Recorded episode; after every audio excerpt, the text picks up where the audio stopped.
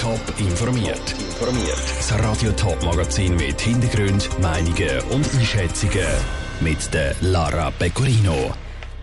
Bei der Fluggesellschaft Swiss fehlt Personal. Hat die Massenentlassung vom Frühling damit zu tun? Und bei der Schweizer Bevölkerung kommen alles im Internet nicht so gut an. Was sind die Gründe? Das sind zwei von den Themen im Top informiert. Dank gelockerten Massnahmen und vereinfachten Einreisebestimmungen ist das Reisen jetzt im Sommer deutlich einfacher als noch vor einem Jahr. Das merkt nicht nur der Flughafen Zürich, sondern auch die Fluggesellschaft Swiss. Doch statt durchzustarten, kämpft Swiss jetzt mit Personalmangel. Geschuld sind laut Swiss ein Haufen Krankheitsfälle. Ob die Massenentlassung vom Frühling nicht doch auch eine Rolle spielt, im Beitrag von Jan Island. Die Corona-Krise hat die Zivilluftfahrt in der Schweiz praktisch lahmgelegt. Langsam aber sicher nimmt der Flugbetrieb wieder Fahrt auf. Jetzt zeigen sich bei der Swiss aber die nächsten Schwierigkeiten. An dem Wochenende kämpft Swiss mit Personalmangel. Heißt im Artikel vom Tagesanzeiger heute Morgen. Das hat einen einfachen Grund, erklärt der Aviatikexperte der Patrick Huber. Ja, weil am Wochenende sind die meisten Ferienflüge und dann fliegen noch alle fort, oder? Die meisten internationalen Flüge nach äh, Übersee sind ja noch gestrichen. Somit wird vor allem Ferienflüge durchgeführt und das ist natürlich der große Teil der Schweizer, der will natürlich am Wochenende abfliegen und wieder landen und nicht am Dienstag oder am, am Mittwoch. Und das sorgt für angespannte Verhältnisse bei der Einsatzplanung.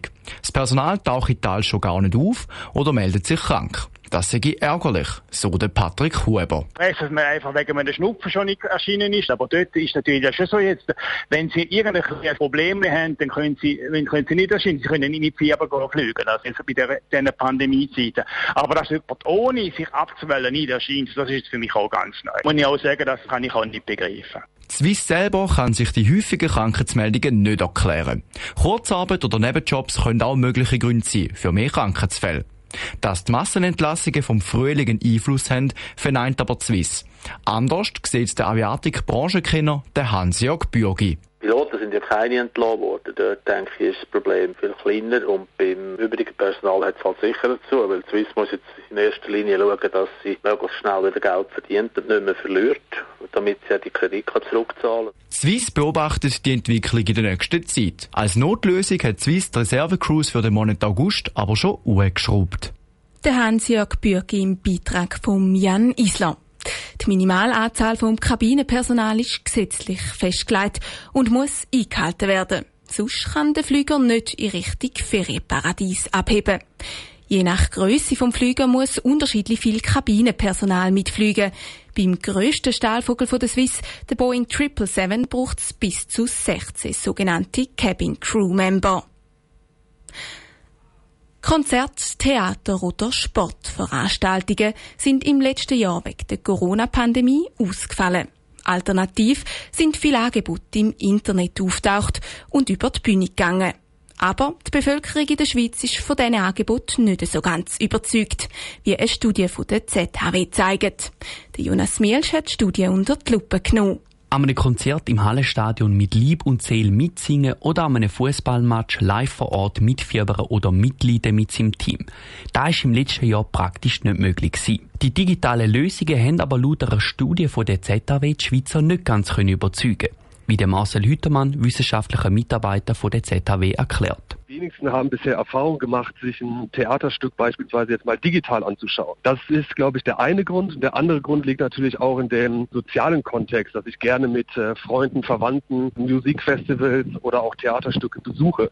Und von daher ist mir auch jetzt noch relativ fremd vorkommt, sowas im digitalen Kontext zu machen. Was mich der Studie überrascht, ist, dass sich vor allem die älteren Leute ab 60 mit der alles im Internet nicht viel können anfangen Die jungen Leute hingegen schon. Da liegt vor allem an den technischen Fähigkeiten der jüngeren Leute. Weil sie auch vertrauter sind, was digitale Angebote oder was die Nutzung von digitalen Angeboten angeht. Also beispielsweise Streaming-Plattformen wie, wie Netflix, das ist einem 20-Jährigen viel bekannter und bewusster als einem 60-Jährigen. Und deswegen ist, glaube ich, auch die Nutzung oder der, ja, das Interesse, digitale Veranstaltungen zu besuchen, bei, bei der jüngeren Bevölkerung größer. Auch wenn sich die Leute lieber an Live-Events aufhalten, könnten die digitalen und hybriden Angebote in Zukunft wichtig sein. wie der Marcel Hütermann von der ZAW sagt. Weil natürlich äh, die Möglichkeit besteht, Formate kennenzulernen, wo ich sonst gar nicht vielleicht die Möglichkeit habe, diese zu besuchen.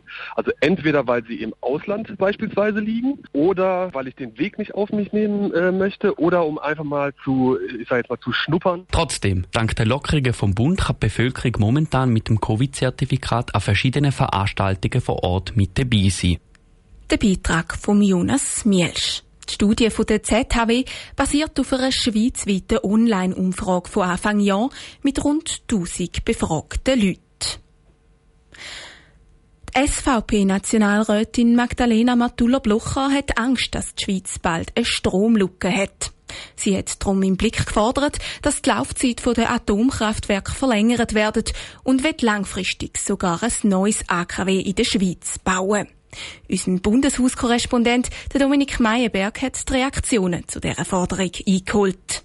Der Kurt Decker ist Nationalrat der Grünen. Seine Meinung zum Vorschlag ist klar. Das ist absurd, die Idee. Wenn man neues AKW bauen will, braucht viel zu lang. Auch eine Verlängerung äh, finde ich eigentlich wenig sinnvoll. Die AKW werden immer älter und das Risiko wird natürlich immer äh, größer. Magdalena Martullo-Blocher sagt, wir können uns nicht erlauben, ein Drittel von unserer Stromproduktion zu verlieren. Ein treues Problem in der Stromversorgung. Der Kurt Decker von den Grünen. Was sicher eine Herausforderung ist, ist, dass wir im Winter genug Strom können produzieren können. Allerdings ist das nicht in der Größe von einem Drittel, sondern deutlich weniger. Also das heisst, wir müssen in erster Linie natürlich schauen, dass wir selber mehr Winterstrom äh, produzieren können. Das ist aber mit Photovoltaik oder Wasserkraft zu lösen. Auch Priska Wismer, Nationalrätin von der Mitte, sieht den Bau von einem neuen AKW als unrealistisch. Schon nur, wenn man sieht, wie viel Widerstand es etwa gegen Windenergieanlagen gibt. Da muss ich fast ein bisschen schmunzeln, wenn jemand die Idee hat, wir könnten ein AKW bauen. Also der Widerstand,